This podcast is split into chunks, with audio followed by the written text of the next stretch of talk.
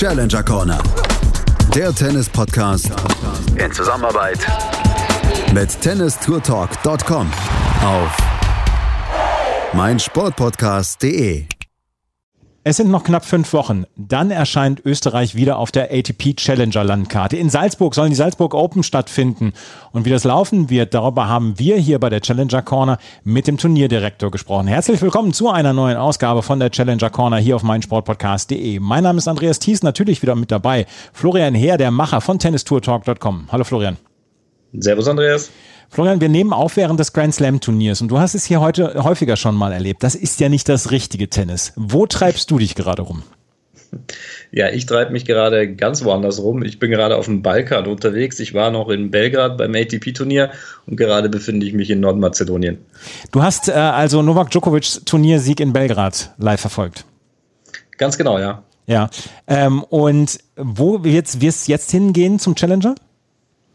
Nee, es ist ein ITF-Turnier, ah. was jetzt noch auf der, auf der Liste steht, genau. Und zwar in Skopje. Es findet diese Woche noch statt und ähm, ich plane es dort das Finalwochenende dort noch auf jeden Fall mitzunehmen. Sehr gut. Also, ähm, das große Tennis interessiert Florian nicht. Er kümmert sich dort, also dort, wo es weh tut, da geht Florian hin und deswegen ITF-Turnier in dieser Woche. Und letzte Woche dann, wie gesagt, in El Belgrad. Und in vier Wochen wirst du wahrscheinlich dann auch in Salzburg vor Ort sein, oder? Wenn es die Zeit erlaubt, ja, auf jeden Fall kurz ähm, werde ich da sein. Auf jeden Fall, um auf jeden Fall einen Einblick zu gewinnen, das, ähm, das wird sich auf jeden Fall, glaube ich, Auszeit geben. Salzburg, Österreich auf der Challenger-Ebene war lange nicht mehr äh, auf der Landkarte vertreten. Ich habe jetzt mal nachgeguckt. Salzburg, das Tennisturnier oder das Challenger-Turnier, die letzte Ausgabe war 1998. Das war damals Emanuel Couto aus Portugal hatte das damals gewonnen. 1992 eine Version hat Jordi Arese gewonnen und, und damit habe ich nicht gerechnet heute, als ich mich darauf vorbereitet habe. Ich habe zum ersten Mal seit Jahren wieder den Namen Markus Rackel gelesen. Markus Rackel aus Deutschland hat 1991 91 das Challenger-Turnier gewonnen. Und der Name, den Namen hatte ich verdrängt. Und dann habe ich mich noch so ein bisschen reingearbeitet in den, in den Spieler Markus Rackel. Und dann kam es mir wieder wie, also wie, wie Schuppen von den Augen kam es mir, ähm, dass ich mich an Markus Rackel erinnern konnte. Toll!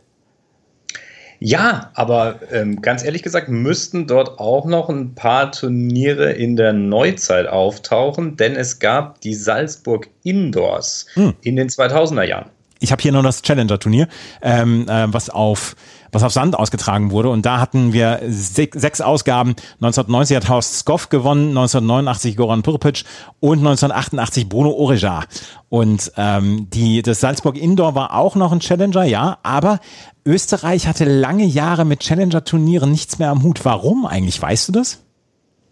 Also ganz genommen ist es, ganz genau genommen ist es jetzt zehn Jahre her. Es war das letzte Challenger-Turnier in Österreich fand 2011 statt und es müsste meiner Meinung nach auch die Salzburg Indoors tatsächlich gewesen sein, die zu dieser Zeit stattgefunden haben. Edwin Weindorfer und ähm, seine Company, die jetzt äh, für Stuttgart, Mallorca, Berlin, äh, Wien, also so ein paar Turniere dort äh, auf ATP und WTA-Ebene verantwortlich sind. Die haben damals eben auch versucht, dieses Turnier dort zu etablieren. War damals in der Halle. Ich war sogar mal ein Jahr vor Ort, war allerdings wirklich von der Zuschaueranzahl her wirklich sehr begrenzt. Und ja, was danach passiert ist, es ist, ich weiß es tatsächlich nicht. Wir müssten das mal erörtern und da mal wirklich mal nachfragen, was da das große Problem in Österreich tatsächlich war.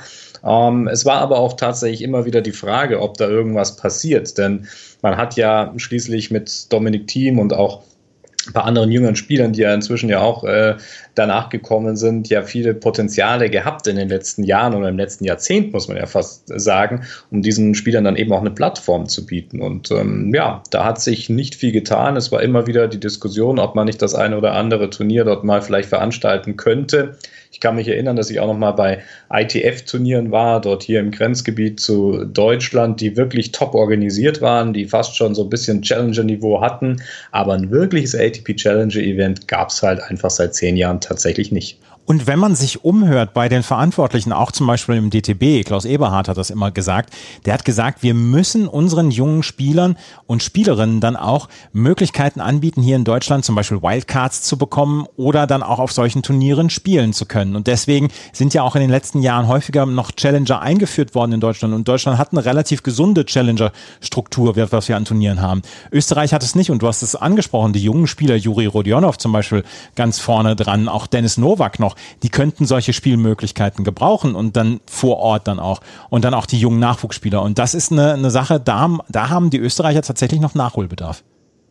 Das ist das A und O. Ja. Und ich kann das gerade auch nochmal aus Belgrad berichten mit Novak Djokovic. Das hat er nämlich auch nochmal gesagt. Er hat gesagt, auch dieses Turnier in Belgrad und überhaupt alle Turniere, denn in Belgrad fanden ja jetzt in den letzten Wochen und Monaten zwei ATP-Turniere statt, ein WTA-Turnier mhm. und ein Challenger-Event.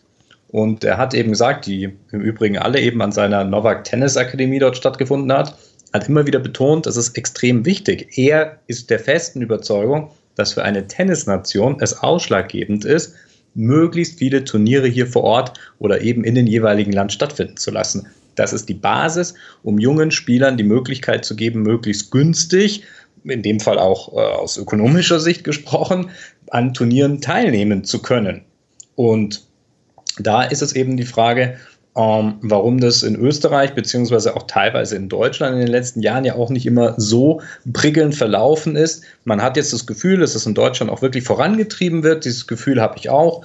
Ähm, in Spanien ist es auch ähnlich. Da gab es über längere Zeit hinweg auch weniger Challenger-Events. Inzwischen findet an jeder großen Akademie des Landes mindestens ein Event statt. Und das ist etwas, ähm, was, glaube ich, eben eine wichtige Basis ist, um tatsächlich in den großen Tennisnationen dann auch auf lange Sicht hin präsent zu sein. So, und das ist unser, äh, unser längerer Einstieg gewesen zu einem größeren Interview, was der Kollege Dieter, Dietmar Kasper von tennistourtalk.com dann auch gemacht hat mit Gerald Mandl. Gerald Mandl ist ehemaliger Profispieler, war auch mal Coach von Anke Huber und Barbara Schett und hat es selber in der Karriere auf Platz 186 in der, ähm, in der Weltrangliste gebracht. Im Doppel war er mal 211 und 1996 hat er es mal ins Hauptfeld in Wimbledon geschafft. Ähm, und er ist der Turnierdirektor von diesen Salzburg Open. Und Dietmar Kasper hat mit Gerald Mandel länger gesprochen. Und das, ähm, das hören wir jetzt, dieses Interview mit Gerald Mandel. Ich bin hier im Gespräch mit Gerald Mandel, dem Macher des Turniers, das vom 4. bis 11. Juli in Arnif bei Salzburg stattfinden wird. Das ist auch die zweite Woche des Wimbledon-Turniers. Servus Gerald, ich grüße dich. Ja, hallo, grüß dich und an alle anderen auch. Grüß euch. Äh, ich melde mich gerade aus einer sehr intensiven Wochenvorbereitung und ich freue mich auf das Gespräch mit dir. Gerald, meine persönlich letzte Erinnerung an ein Challenger-Turnier in Österreich war die kurze Phase, als das ATP-Turnier in Kitzbühel kurzzeitig den Schritt auf Challenger-Ebene zurückmachen musste, bevor dann mit Alex Antonic das Turnier wieder in den ATP-Kalender zurückgekehrt ist. Kannst du dich persönlich noch an die letzten Challenger-Turniere auf österreichischem Boden erinnern? Ich kann mich an die Zeit erinnern, wie du richtig sagst, wie äh, Kitzbühel äh, einen Schritt kürzer getreten ist und auf die Challenger-Ebene von der Comp-E-Ebene zurückgestuft wurde und auch an die Zeiten, wie Edwin Weindorfer versucht hat, einen Hallen-Challenger in Salzburg zu etablieren. Das war vor sieben oder acht Jahren das letzte Mal. Und äh, ja, das waren die letzten Phasen eines Challenger-Turniers in Österreich. Das heißt, dann wird es ja endlich mal wieder Zeit. Richtig, genau. Und deswegen haben wir uns dazu auch entschlossen, äh, die Challenger Tour wieder anzugeben, nachdem wir letztes Jahr eben ein ITF Future Turnier veranstaltet haben, gleich in der ersten Corona-freien Woche oder wie das Tennis wieder internationale Tennis starten durfte, und da haben wir so ein positives Feedback bekommen, dass wir einfach gesagt haben, jetzt riskieren wir den nächsten Schritt und machen einen Challenger. Genau. Du warst ja selber als Profi auf der Tour aktiv. Ich selber habe dich ja vor gut 30 Jahren noch live beim Turnier in Kitzbühel auf dem Court bewundern dürfen. Kannst du für diejenigen Zuhörer, die sich nicht daran erinnern, natürlich auch gerade die jüngeren Zuhörer, mal deine aktive Karriere kurz umreißen? Ja, ganz kurz zusammengefasst, äh, ich habe gespielt in der Zeit der drei Musketiere, Mustaskov, Antonic. Das heißt, ich war zehn Jahre lang Profi, habe mit den dreien auch mit Gilbert Schaller, Gilbert Schaller zusammen acht, neun Mal im Tennis Cup gespielt, äh, war praktisch auch ein guter Doppelspieler, Einzel, bestes Ranking 186 und habe dann nach zehnjähriger Profikarriere da praktisch selber aufgehört zu spielen und habe dann anschließend äh, ein Jahr lang die Anke Hubert trainiert und drei Jahre lang die Barbara Schett. Seit einigen Jahren betreibst du ja im Salzburger Land die wirklich traumhaft idyllisch gelegene Tennisanlage mit dem Namen GM Sports Tennis Point Arnef. Wie ist es nach deiner aktiven Karriere dazu gekommen? Ja, es ist eigentlich äh, recht lustig gewesen. Ich wollte eigentlich nur eine Tennisschule hier in Salzburg starten, habe die verschiedenen Anlagen abgeklappert, habe mich dann mit dem damaligen Besitzer zusammengesetzt und äh, wir waren uns eigentlich fast übereins, dass ich die Tennisschule mache und plötzlich über Nacht äh, habe ich dann das Angebot bekommen, nicht nur die Tennisschule zu machen, sondern die ganze Anlage zu pachten. Ja, und äh, ich habe dann, ich war schon immer risikobereit und habe mir gedacht, das riskiere ich und jetzt habe ich seit 17 Jahren die Anlage als Pächter wieder. Wie darf man sich die Klientel auf deiner Anlage vorstellen? Handelt es sich da auch eine, sag ich mal, vom ÖTV mitbetriebene Anlage oder ist es eine reine Privat-Tennisakademie? Es ist eine reine private Kommerzanlage. Wir haben angeschlossen ein Vier-Sterne-Hotel mit einem Restaurant und eben acht Tennis-Outdoor-Courts und sechs Hallenplätzen. Äh, liegt wunderschön äh, gleich neben Untersberg und zwei Kilometer von der Stadtgrenze Salzburg entfernt. Ja, und wir betreiben, also mein Team und ich, die Anlage und haben seit ein paar Jahren auch eine, einen Verein gegründet und sind jetzt in den letzten Jahren immer wieder aufgestiegen und bestreiten am Samstag unser erstes Zweitbundesligaspiel. Äh, was für Spieler trainieren da bei dir auf der Anlage?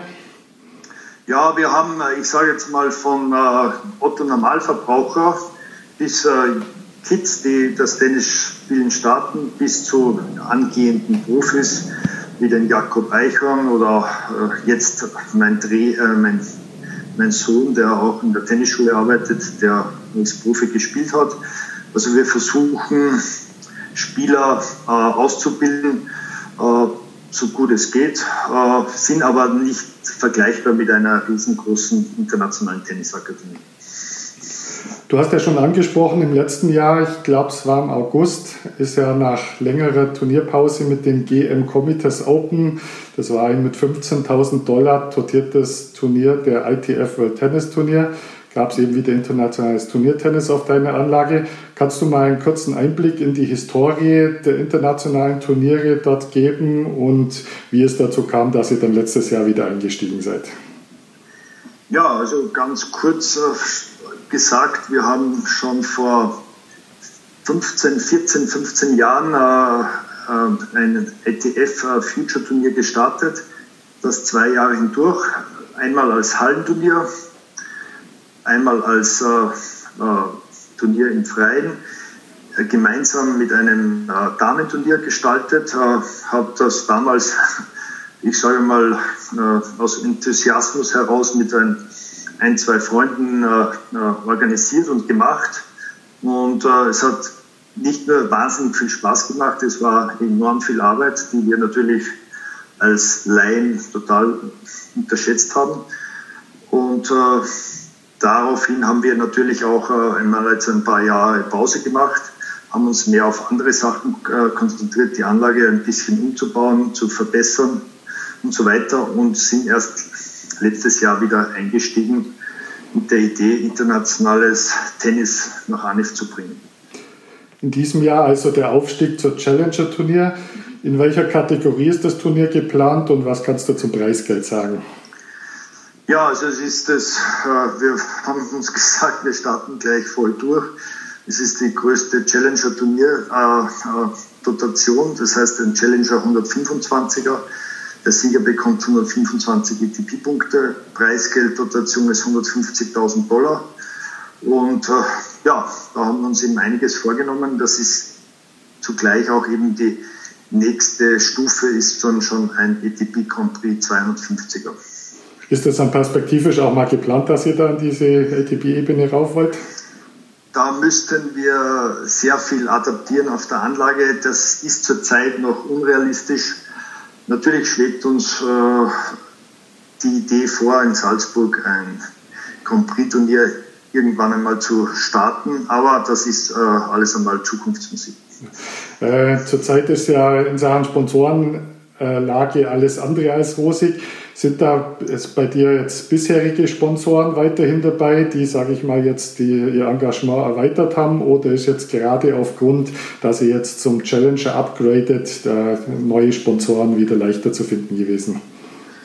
Es ist, äh, ich sage mal, wir haben es natürlich zeitmäßig äh, nicht ideal äh, getroffen. Das heißt, mit, durch die Corona-bedingten Maßnahmen, durch das ganze Jahr Corona in Europa, weltweit, haben natürlich viele Firmen Probleme mit Sponsoring. In Österreich ist es so, dass große Firmen, die ihre Mitarbeiter auf Kurzarbeit geschickt haben, auch äh, dadurch nicht äh, ins Sponsoring von Veranstaltungen tätig werden können, da das gesetzlich äh, sehr zwielichtig ist. Und daher haben wir es enorm schwierig heuer. Wir hoffen aber eben, dass wir durch unsere Manpower das sehr gut ausgleichen können und äh, dieses Jahr, sage ich einmal, äh, mit einer, ich sage jetzt mal, mit einer schwarzen Null beenden können, damit wir nächstes Jahr dann voll durchstarten können. Äh, das letztjährige Turnier lief ja noch unter dem Dach des Weltverbands ITF. Jetzt bei der Challenger-Turnier obliegt ja jetzt der ATP. Wie ist so der Wechsel von der ITF zur ATP in Sachen Organisation, Ansprechpartner und Auflagen etc.? Da ist ein Riesensprung. Das heißt, äh, wir haben ganz andere Auflagen bekommen. Wir, es äh, ist im Vorfeld äh, ein Supervisor von der ATP, das war der Herr Ochs, eher ein Deutscher, vorbeigekommen. Das war vor drei Wochen. Der hat sich die Anlage genau angeschaut. Der hat die Turnieranlage abgenommen, praktisch von den ganzen Ausmaßen bis Anlagen, Umkleideräume, Restaurant und so weiter und äh, hat einen Bericht an die ATP verfassen müssen, der Gott sei Dank sehr positiv ausgefallen ist. Dann wiederum die Corona-Maßnahmen sind natürlich um einiges höher wie auf der ITF-Tour. Das heißt, die Spieler müssten im Hotel in einer, praktisch in einer Bubble untergebracht werden. Äh, das Restaurant für, auf unserer Anlage ist rein für die Spieler und für die Offiziellen gesperrt in zwei verschiedenen Räumlichkeiten. Also es ist ein enormer Aufwand, den wir uns heuer stellen müssen, der unter normalen Bedingungen nicht ganz so groß ist, aber den wir trotzdem bewerkstelligen werden. Wie sieht denn die Unterstützung durch den österreichischen Tennisverband aus? Bekommt ihr da irgendwie einen Support oder ist man da dann doch ganz auf sich alleine gestellt? Ich sage mal so, äh, ich weiß jetzt nicht, wie es in Deutschland ist, also als Turnierveranstalter oder als äh, Privatinitiator äh, von Turnieren, Veranstaltungen ist es nicht leicht, den Verband ins Boot zu holen, da natürlich der Verband auch finanziell haushalten muss und wir arbeiten mit dem Verband zusammen, aber großartige Unterstützungen kann man sich da nicht erwarten. Äh, bei eurem Turnier im letzten Jahr hat ja auch die Corona-Situation großen Einfluss auf die Durchführung genommen. Äh, wie ist denn bei euch die aktuelle Situation bezüglich Zuschauer oder sonstigen Maßnahmen? Und würdet ihr das Turnier notfalls auch komplett ohne Zuschauer durchführen, falls sich die Situation jetzt nochmal zum Negativen verändern würde? Also die Situation zurzeit ist äh, sehr gut in Österreich. Also die Zahlen sind rapide hinuntergegangen. Ich glaube, ähnlich wie in Deutschland. Wir sind äh, bei einer Zahl unter 50 jetzt äh, angekommen. Äh, wir sind sehr zuversichtlich. Also äh, aus dem Reglement her der österreichischen Bundesregierung dürfen wir Freiluftveranstaltungen bis 10.000 Zuschauer durchführen. Wir haben eine Kapazität von 970 Zuschauer pro Tag geplant. Und ich sage mal, Worst Case wäre, wenn wir nur die Hälfte auf die Turnieranlage äh, reinlassen dürfen. Ich rechne nicht damit, dass wir ohne Zuschauer spielen müssen. Wären aber dazu auch natürlich bereit, wenn das wirklich der, die Worst-Case-Situation wäre. Äh, bei meinem Besuch im letzten Jahr beim Turnier, du hast es ja schon angesprochen, ist mir auch euer tolles Hotel da aufgefallen. Ist das jetzt, sage ich mal, ideale Voraussetzung eben, weil man ja auch die Hospitality bei Challenger-Turnieren stellen muss? Es ist äh, sehr, sehr positiv bewertet worden, weil einfach äh, alles, ich sage mal, unmittelbar zusammenhängt. Das heißt, die Wege äh, zwischen Turnieranlage, zwischen Hotels sind praktisch minimal und man kann die Spieler dadurch sehr gut äh, wir, überwachen beziehungsweise die Bubble recht äh, gut zusammenhalten. Äh, reicht da diese Hotelkapazität da komplett aus mit diesem Hotel oder braucht ihr da noch weitere Hotels? Nein, wir, wir brauchen natürlich auch, wir haben ja sehr viele Offizielle hier von der ATP. Wir haben auch Schiedsrichter und Linienrichter äh, zum Unterbringen. Wir haben in der näheren Umgebung, also zwei Minuten mit dem Auto oder eine Minute mit dem Auto, zwei weitere Hotels äh, praktisch mit im Boot. Äh, welche baulichen und planerischen Änderungen sind auf der Anlage notwendig, um jetzt die Anforderungen für dieses größere Turnier da zu erfüllen? Ja, nachdem unsere Anlage schon äh, 45 oder glaube ich nicht ganz 50 Jahre alt ist, waren die Ausläufe hinter den Grundlinien etwas zu kurz. Das heißt, und auch in der äh, die Seitenauslauf auch zu wenig. Das heißt, wir mussten praktisch äh, die ganzen Ausläufe, sprich äh, vom Parkplatz etwas wegnehmen, wir mussten äh, ca. 120.000 Euro investieren, um die Matchcourts äh, praktisch äh, der ETP konform äh, vorzubereiten. Ja. Wie wird dann die Anlage aussehen? Wie viele Matchcourts, wie viele Trainingscourts wird es dann geben? Wir werden uns äh, äh, auf Platz 6, 7, 8, das sind äh, unsere, Blödsinn, 4, 5, 6 sind unsere Trainingsplätze. Die sind nicht adaptiert worden, die reichen aber völlig aus zum Trainieren. Äh, und Matchcourts haben wir drei. Und ab Viertelfinale werden wir dann nur noch auf zwei spielen. Äh, genau, und Semifinale logischerweise dann auf dem Court Number One, wo auch wir sehr eine VIP-Tribüne plus normale Tribüne alles aufgestellt haben. Äh, letztes Jahr durfte ich dich ja auf der Anlage erleben und wer dich kennt, der weiß, dass du jetzt nicht der Eventmanager bist, der vom Rechner aus alles steuert, sondern selber immer mit anpackt. Du hast ja aber auch einen Partner, der dann die Aufgabe des Turnierdirektors übernimmt während des Turniers. Stell doch mal deinen Partner vor und erklär mal ein bisschen so die Aufgabenverteilung, wer da was bei euch macht. Ja, der äh, Günter Schwarzl, der ist eigentlich der offizielle Turnierdirektor, der sehr viel äh, Routine seit Jahren auf Turnierorganisationen österreichweit mitbringt, der sehr viele große Hobbyturniere mit bis zu 300, 400 Teilnehmern schon geschaukelt hat, äh, der unter anderem auch beim Verband äh, eine Tätigkeit hat als Turnierreferent und so weiter. Also der sehr engagiert ist und äh, wir haben uns da vor drei Jahren zusammen getroffen und haben jetzt gemeinsam immer wieder größere Sachen äh, schon unternommen und in, in diesem Challenger-Turnier sind wir jetzt da ja, bis jetzt am Höhepunkt angelangt.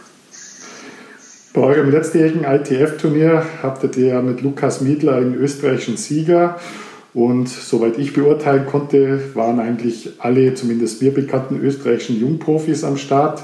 Aus internationaler Sicht durfte man die aktuelle Nummer 1 der Juniorenweltrangliste, den Holger Rühne aus Dänemark, begutachten, der ja jetzt auf der großen ATP-Tour schon Matches gewonnen hat und aus meiner Sicht eine ganz hoffnungsvolle Karriere vor sich hat.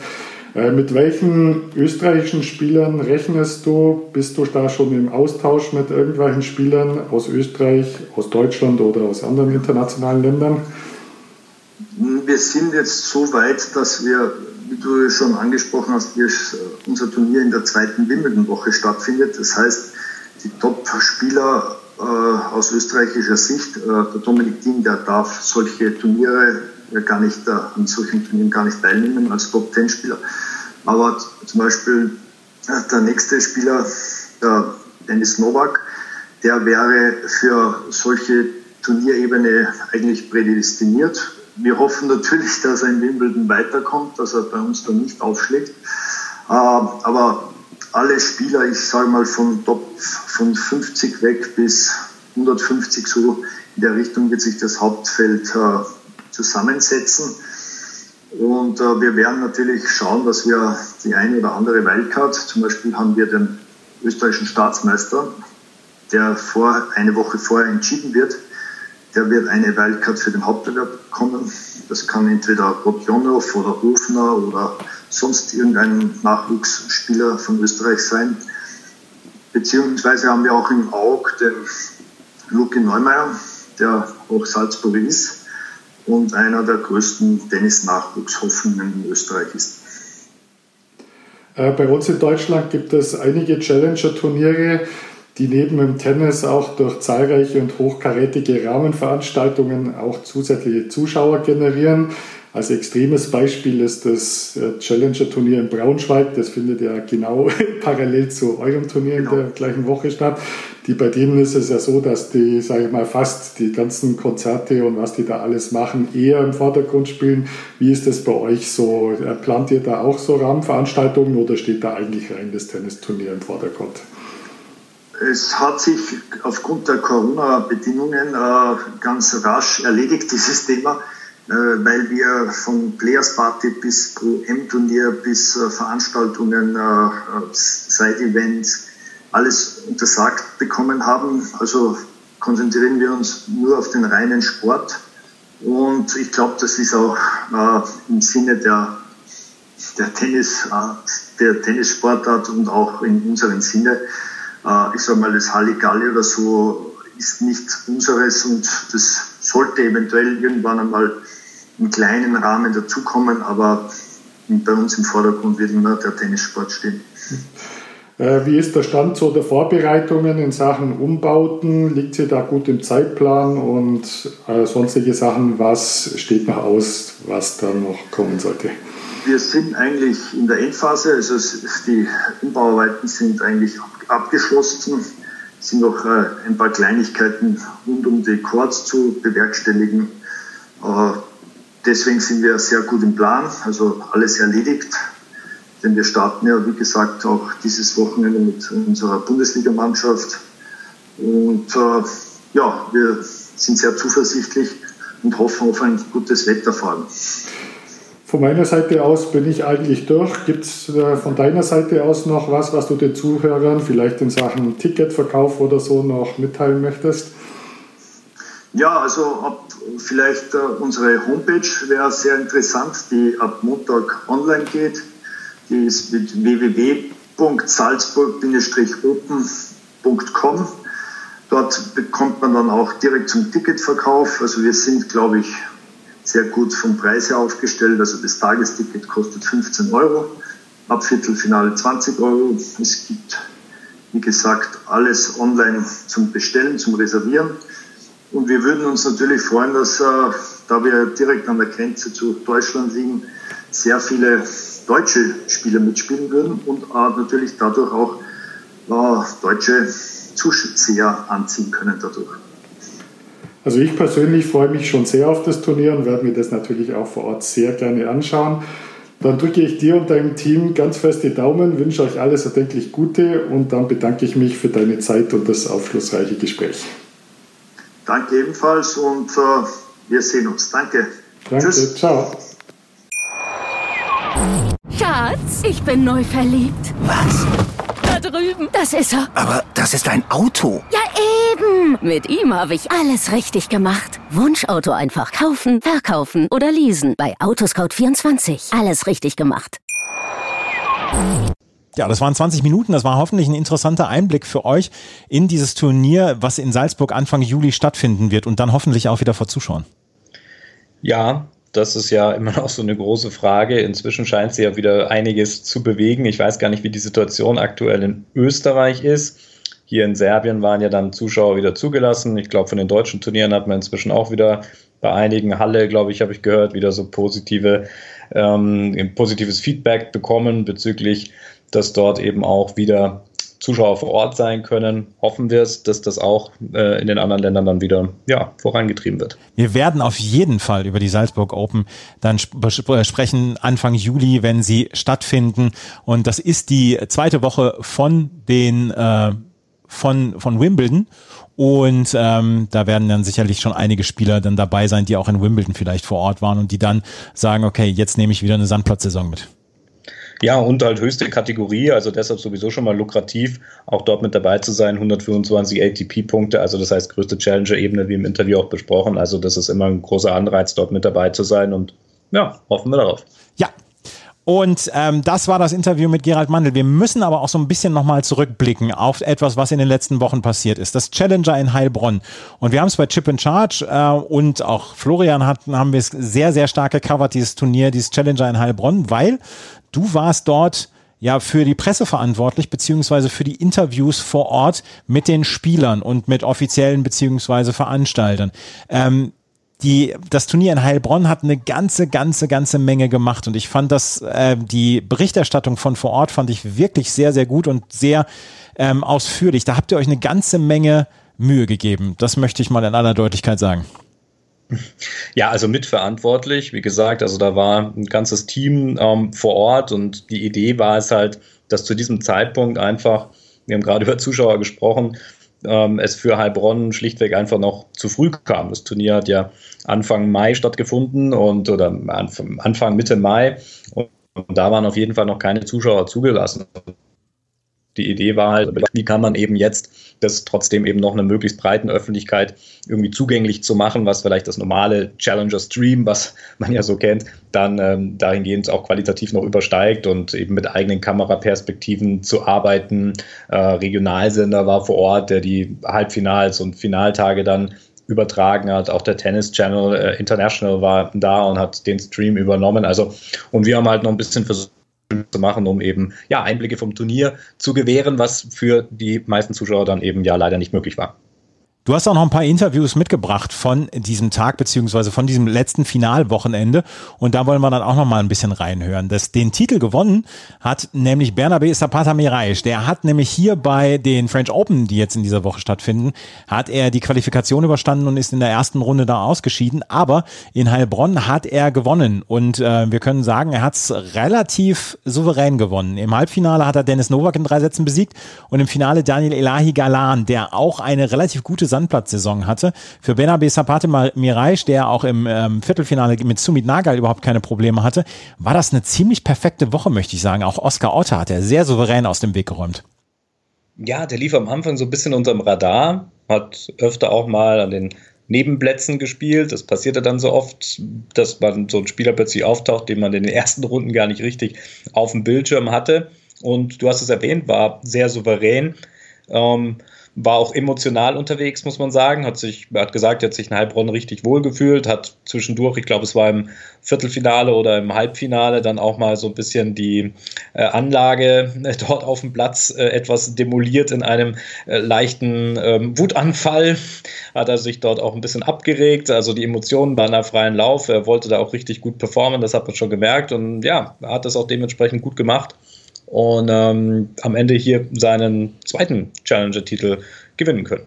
Was man in den Interviews so ein bisschen immer rausgehört hat, die Jungs haben sich sehr wohl gefühlt, hatte man das Gefühl auf dieser Anlage, weil es war perfekt organisiert, es war eine super Vorbereitung auf French Open, auf Qualifikation, was auch immer, was man noch äh, machen wollte.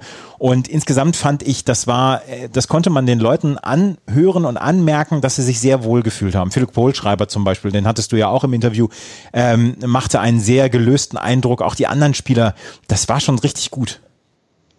Ja, man muss ja sagen, jetzt mal völlig neutral beurteilt, es ist ja drei Jahre hintereinander ja als weltbestes Challenger ausgezeichnet worden und das machen ja die Spieler, die das eben wählen.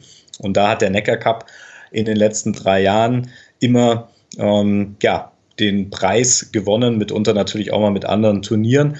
Aber war dort immer mit dabei und ähm, unter normalen Umständen ist da auch eine richtig gute Atmosphäre. Da gibt es ja auch den einen oder anderen Side-Event, der dort äh, stattfindet, äh, mit ja doch einigen Zuschauern, die dort auch immer wieder auf die Anlage kommen und die Spieler eigentlich immer voll des Lobes für dieses Turnier waren. Dieses Jahr war natürlich alles ein bisschen anders. Es stand natürlich unter anderen Voraussetzungen. Aber auch hier, glaube ich, hat man das sehr gut gemacht. Also es war jeder, der auf der Anlage äh, zu, äh, auf die Anlage gekommen ist, wurde getestet vorher. Und zwar tägliche Tests, die dort immer wieder durchgeführt wurden. Und es war den Veranstaltern eben auch sehr wichtig, dass diese Sicherheit dann auch gewährleistet ist. Und ich glaube, nichtsdestotrotz und äh, diesen, diesen ganzen Umständen äh, zur Folge war das eine gelungene Sache. Ähm, ich denke, die Veranstalter hoffen, es war eine einmalige Sache, denn uns ist auch klar, das muss man natürlich fairerweise auch sagen, für Turniere in dieser Größenordnung oder ich denke überhaupt für Tennisturniere, die hier eben von Veranstaltern durchgeführt werden, sie brauchen natürlich eben auch die Zuschauer, nicht nur aus atmosphärischer Sicht heraus, sondern natürlich auch aus ökonomischer Sicht heraus. Und ähm, deshalb ist es immer ganz gut, so ein Turnier mal vielleicht ein Jahr laufen zu lassen, damit es nicht wirklich einschläft. Aber ähm, im Jahr darauf sollte es dann doch möglichst schon wieder unter den normalen Umständen dann auch stattfinden. 2022 wird alles besser. Das sage ich jetzt einfach mal so. Das ähm, nehmen wir mal so hin und unterschreibe ich dann sofort, wenn das auch so eintritt. Bernabe Zapata Miraisch im Interview mit Florian hier. So congratulations, Bernabe, champion of the Neckar Cup 2021. Um, yeah, could you tell us a bit about the final today? Yeah, uh, I played so good today. I think better than yesterday. I feel comfortable on court uh, in, during the match, in the beginning and also in the final of the of the match. I uh, uh, feel very good physically. I recovered good from yesterday, so yes, I'm very happy because I can I, I can play my game today, play aggressive, not not with without mistakes, and I think the this is the important thing of today of the final. It's your second challenger uh, career title. Um, what does it mean to you? Well, it's important because this is uh, it's a big challenger. Uh, I, and it's good, no? It's good because I, I played all all good.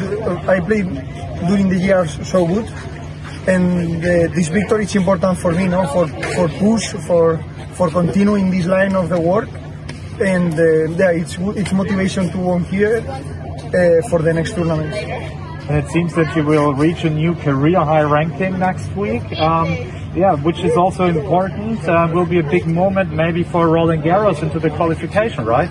Yes, for me, no, it's important the ranking, no, and and also no, it's important Roland Garros. Look, last year I don't play Roland Garros, so maybe I don't play this year. I don't know, no.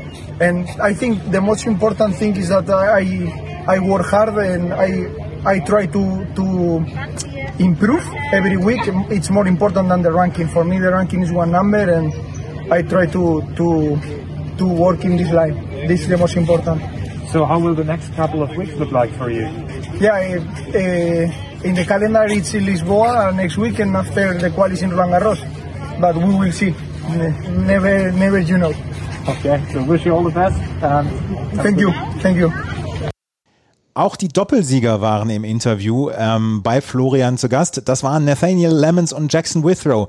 Die haben im Finale gegen André Jöransson und Sam Verbeek gewonnen. Im Match-Tiebreak mit 10 zu 8. Vorher hatten sie Sander Ahrens und Divi Sharan im Halbfinale besiegt. Es war relativ prominent besetzt, das Doppelturnier. Es waren äh, unter anderem Mark Polmans, Artyom Sitak mit dabei, Ais Essam, Ulhake Kogreshi, der auch schon im Grand Slam-Finale gestanden hat. Also auch das Turnier konnte man sich sehr, sehr gut angucken. Und Nathaniel Lemons und Jackson Withrow Die waren auch im Interview bei Florian Heer und das hören wir jetzt. Yeah, so congratulations. Um, yeah, doubles champions here at the Neckar Cup. Um, it was a pretty tough one today. What made the difference in the end? Um, you know, honestly, I felt like we just needed to hang tough. Um, it's really tight, like you said, um, dealing with the rain as well, and just kind of had to be sort of mentally ready for some ups and downs. Credit to them, they played really well, made made it really tough on us. First set, they were you know, kind of all over us at the beginning. I think we kind of worked our way in. Um, yeah, lucky to get some looks there at the end. I think it was your first time in the Heilbronn. Yep. Um, what was your overall impression throughout the week? No, I think they did an unbelievable job at the tournament. Yeah, I think given the conditions and given where everywhere else in, in the world is kind of dealing with COVID and to be able to still run an amazing event was still you know, for us as players, it was you know a treat to come and play, and you know, given the rain and stuff too, the courts handled it up, and it was a great tournament. I think it was your second team title of the season. Yep. Yeah. Um, last one was in Nur Sultan um, earlier in the year. Um, yeah, what makes it so special? Your combination on the court. Yeah, I think you know Nate and I kind of we talked early in the year and trying to make this a long-term thing. Um, I think we kind of see ourselves as hopefully tour. You know, we're playing in tour events regularly and also playing in Grand Slams. So. Um, you know, as long as we keep playing together and kind of toughen out some of the results, we've had a few first rounds, but uh, as well as also some semifinals. As like you said, we, we won your Sultan and just kind of trying to keep the keep the train going. But I think you played last week um, in Biella with your I know, opponent from today's Yeah. match. So uh, doubles is a really flexible thing, isn't it? Uh, he told me he's like, I'm going to play with Dre next week, and I was like, I guess I'll go home. Geez, thanks. So, but the plan is to stick together for um, as many weeks as possible, Yep. correct? Yep. That's the plan. Okay, so what's next up for you? Uh, Geneva. yeah, we got in last night, and uh, yeah, we'll head out a little later this afternoon, hopefully. Okay, so all the best then. Thanks. Thank you guys. Appreciate it. Also insgesamt kann man ja sagen, das war eine sehr gelungene Veranstaltung und ähm, Metehan Cebici ist der Turnierdirektor beziehungsweise der Organisator und ähm, Florian hatte auch ihn im Interview quasi dann mit dem Resümee am Ende und das müssen wir natürlich dann auch noch bringen, dieses Resümee von Metehan Cebici und Florian her im Interview. Finalen Tag beim Neckar Cup. Es ist Zeit, ein Resümee zu ziehen und dafür haben wir uns natürlich den Turnierdirektor des Turniers hier ähm, herangeholt, Mitjan Cevici. Ähm, ja, Cevi, wie schaut's aus? Wie ist das Fazit denn aus deiner Sicht die letzten sieben Tage Neckar Cup in Heilbronn? Von der Sichtweise des eines Tennisturniers ist es sehr gut verlaufen. Spielerseite, ATP-Seite. Wetterbedingt haben wir es wieder durchbekommen. Allerdings halt die Umstände ist ein bisschen pandemiemäßig, die ganzen Vorlagen, was wir alles angelassen das halt, ging halt schon auf die Grenzen. Jeder, nicht nur wir als Veranstalter oder Turnierdirektor, auch bei den Helfern und Mitarbeitern war halt eine andere Situation. Absolut. Ähm, was waren denn die größten Herausforderungen eigentlich, dieses Turnier auf die Beine zu stellen? Also da wir den Neckar Cup ja nicht kurz davor planen und das ganze Jahr in Planung sind, waren wir auf der Seite wieder wie, wie, wie die vor, Jahre davor immer gut aufgestellt von den Termin her. Was halt immer das zu bedenken haben, alle, die, alle paar Wochen Änderung von den Richtlinien, Maßnahmen. Es sind drei, drei Blöcke gewesen. Einmal die Vorgaben von der ATP, wo wir schon früh genug hatten. Die konnten wir im Vorfeld auch bearbeiten. Die anderen vom Land und von der Stadt konnte man nicht wissen, immer kurzfristig. Die letzte kam sogar im Turnier, die letzte Änderung. Das war halt schon, ging heiß her. Aus sportlicher Sicht, was kannst du dazu sagen? Wir haben das Finale steht noch vor der Tür. Ähm, wir haben Bernabé Sabata Miralles äh, gegen Daniel Galan. Ein erstes rein spanischsprachiges Finale beim Neckar Cup. Allein, allein die Aussprache von den Namen ist es ziemlich wild her und so geht's auch nachher auf dem Platz zu. Der eine ist voll dabei mit voller Kraft und der andere Filigantechniker. Also die Ballwechsel werden sehr, sehr lang werden, emotional voll. Die, beide Spieler sind völlig anders vom Spielweise her. Allerdings geben sie alles kämpferisch und derjenige, wo besser startet, wo den Kopf stabiler dabei hat, wird auch der Sieger sein. Aktuell haben wir, wie du gesagt hast, das Doppel, auch ein Weltklasse-Doppelpaarungen, das Endspiel. Also ja, gut ab. Allgemein zum Turnier, klar, schade, dass kein deutscher Spieler heute auf dem Platz ist. Allerdings, es waren im Turnier sehr viele gute, bekannte deutsche Spieler. Die Auswahl ist sehr, sehr gut. Man sieht es auch auf den Challenger Tour, wie nah die Spielstärke ist. Das ist nicht nur Spielkönnen, sondern der Tages, Tagesrhythmus, Tagesform zählt halt viel dazu. Und vor allem auch, äh, wie man in das Match reinstartet. Also da so große Levels wie früher, dass man mit Technik vorankommt, ist leider nicht mehr körperbetonend. Physisch muss man stabil bleiben. Vielleicht die wichtigste Frage zum Schluss. Können wir mit einem Neckar Cup 2022 schon rechnen? Ja, auf jeden Fall. Also ich habe schon, glaube letztes Jahr, äh, sorry, letztes Jahr nicht, 2019 gesagt. Also die 10 machen wir immer. Die werden wir voll machen und dann schauen wir mal, ob ich dann Rente gehe am Bosporus oder weiter hier auf dem Platz stehe. Super, da freuen wir uns drauf, wenn du noch ein bisschen da bleibst. Danke, Dank. danke. Ja, Metehan Cibici machte unter den Voraussetzungen, die er hatte, machte einen sehr zufriedenen Eindruck. Ja, unter den Voraussetzungen. Ja, genau. Also wie mhm. vorher schon erwähnt, das ist genau der Punkt. Also ich glaube, ein Jahr macht man das mal mit. Danach sollte aber es wieder es unter den in Anführungszeichen normalen Umständen tatsächlich eben ablaufen. Und ähm, es sei auch allen Turnierveranstaltern tatsächlich vergönnt, denn gerade auf dieser Ebene, da steckt viel, viel Arbeit drin mit viel, viel freiwilligen Leuten, die das unterstützen. Und da soll ihnen natürlich dann auch am Ende ähm, für die harte Arbeit auch ein bisschen was vom Lohn über sein. Und ähm, das funktioniert natürlich eben einfach auch nur, wenn Zuschauer da sind und man dieses diese Veranstaltung dann eben auch in einem Rahmen präsentieren kann, wo es dann auch für Sponsoren natürlich wieder lukrativ ist. Und ja, wollen wir hoffen, dass das im nächsten Jahr dann wieder ganz normal aussieht. Aber schön, dass ja auch zum Beispiel der Tennis Channel International dabei war und die Spiele übertragen hat. Ja, wie gesagt, also ähm, die Idee war, das wirklich einer breiteren ähm, Audience hier ähm, zu, äh, zu ermöglichen, damit dabei zu sein, vor allem eben auch die unterschiedlichen Kameraeinstellungen. Ne? Also man kennt es ja mit diesen oftmals äh, festen ähm, Kameraeinstellungen auf Challenger TV, ähm, die dann ja sich nicht verändert. Und hier haben eben die Kollegen dort von dem Regionalsender ähm, einiges an äh, Kameraequipments damit aufgefahren, sodass man eben auch andere Perspektiven sehen konnte. Und das hat natürlich ist ein völlig anderes Erlebnis, was dann auch ähm, auf Challenger TV dann eben auch übernommen wurde als diese klassische rein monotone ähm, Aufstellung mit dieser festen Kamerainstallierung, was ja nicht wirklich ein tolles äh, Bild äh, dann äh, abgibt. Und das war hier eben anders und ich glaube, dahingehend war das mal wirklich ein neuer Ansatz das zu machen. Und soweit ich das äh, bisher gehört habe als Feedback, ist das auch sehr gut angekommen. Das ist es, das kann ich auch sagen. Das war schon die neue Ausgabe wieder von der Challenger Corner hier auf meinsportpodcast.de. Ähm, nach Skopje, wohin zieht es dich dann? Ha, das schauen wir mal. Ähm, Im Moment ist alles auch noch leider immer sehr schwer planbar. Aber ja, natürlich zieht es mich irgendwann wieder nach Spanien. Schauen wir mal, da das ein oder andere Turnier dann vielleicht noch mit dabei ist. Ansonsten kommen jetzt, wie gesagt, auch ein paar Challenger wieder nach Deutschland. Und ähm, ja, dann steht auch irgendwann schon wieder Hamburg vor der Tür. Hamburg, da bin ich vielleicht auch. Das, äh, da können wir uns mal wieder treffen.